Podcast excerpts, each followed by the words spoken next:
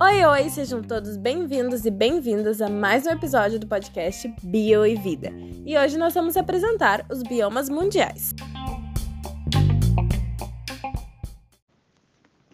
Para melhorar a forma de estudo dos seres vivos, a biologia os classifica entre vários grupos e subgrupos, como reino, classe ordem, além de populações e comunidades. Assim, um bioma pode ser definido como ecossistemas típicos de determinados padrões climáticos que apresentam fauna e flora semelhantes. Dessa forma, dentro de um bioma destacam-se alguns fatores abióticos como água, luz, temperatura e nutrientes.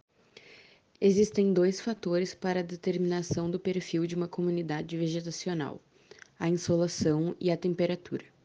Essas duas condições são a combinação entre a latitude e a altitude que uma área apresenta, ou seja, em baixas altitudes há alta insolação e temperatura, enquanto o contrário ocorre em latitudes mais elevadas. Assim, é válido destacar que também que quanto mais úmido o ambiente, maior a disponibilidade de água. Ao todo, são cerca de sete biomas no mundo. Em primeiro lugar, é válido destacar a tundra, que é caracterizado por temperaturas baixas quase todo o ano e apresenta um período de cerca de oito semanas do verão. Então, esse bioma ele fica localizado em regiões como a Antártica e apresenta pouca luminosidade durante o dia. Parecido com a tundra, a taiga também é conhecido como floresta boreal e está localizada na América do Norte, Europa e Ásia, e apresenta clima tipicamente frio, com invernos rigorosos. As baixas temperaturas e acidez do solo permitem que apenas espécies vegetais capazes de sobreviver a essas condições permaneçam e culminem em uma produtividade bruta baixa. Diferentemente do apresentado, a pradaria, também conhecido como pampa, está localizado na América do Norte e fica entre florestas temperadas e desertos. Então ela possui um clima sazonal e com duas estações bem demarcadas períodos muito quentes e secos e outro muito frio e chuvoso. Outro bioma presente no mundo também são as florestas, que elas são compostas por uma vegetação arbórea e possuem uma cobertura contínua. Um, as florestas têm vários tipos. Tem a floresta temperada ou caducifólia ou decídua, são a mesma coisa. Elas têm um clima temperado, têm quatro estações bem definidas e são bem úmidas, Uh, o solo é profundo e rico em nutrientes. Esses nutrientes vêm porque as árvores pedem bastante as folhas durante o outono e outras estações também, mas mais durante o outono, e elas acabam servindo de matéria orgânica para hum, as outras plantas também. Elas, essas florestas ficam mais na região oeste da Europa e no leste da América do Norte e da Ásia. Tem, elas tem grandes mamíferos como os ursos, linces e as árvores mais presentes nelas são as nogueiras e os carvalhos. Eles demoram bastante para crescer. Outro tipo de floresta também são as florestas tropicais, também chamadas de pluviais, perennifólias ou latifoliadas. Elas estão presentes em regiões de alta pluviosidade e clima quentes, como na África Equatorial, na Índia, no Sudeste Asiático, no norte da América do Sul e da América Central, no leste da Indonésia e da Nova Guiné, no norte da Austrália e nas ilhas tropicais do Oceano Pacífico. Uma das principais ex exemplos dessa floresta é a floresta amazônica. O solo dessas florestas é pobre e pouco espesso, mas ele é rico em humus, que vem da decomposição da matéria orgânica das próprias árvores.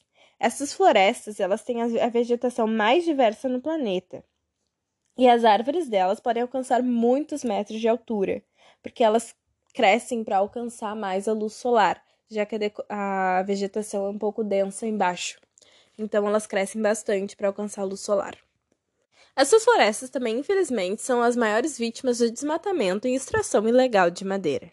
E a maior parte delas está localizada em baixas latitudes próximas a linhas do Equador. Agora apresentando mais um dos biomas mundiais está a, a savana. savana. Ela, assim como a floresta tropical, tem um clima levemente variável, por estar presente em latitudes intertropicais. Uma das principais características da savana são os períodos chuvosos seguidos por secas muito intensas.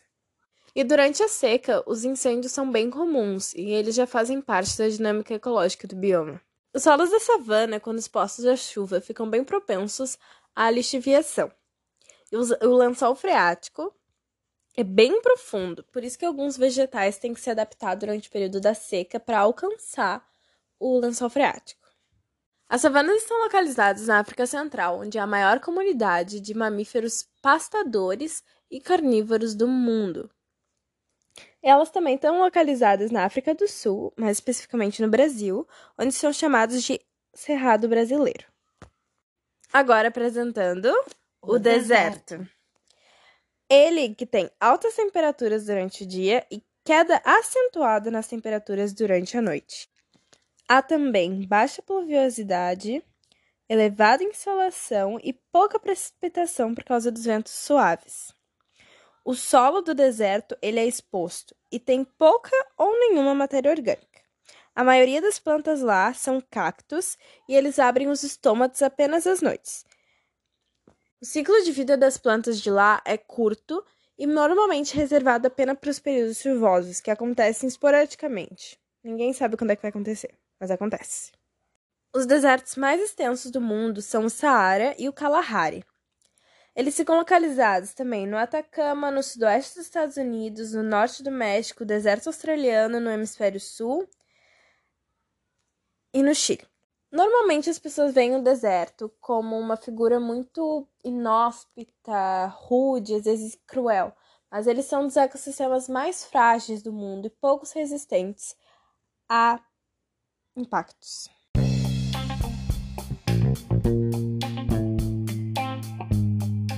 E é isso, obrigada por acompanharem mais um episódio do podcast Bio e Vida.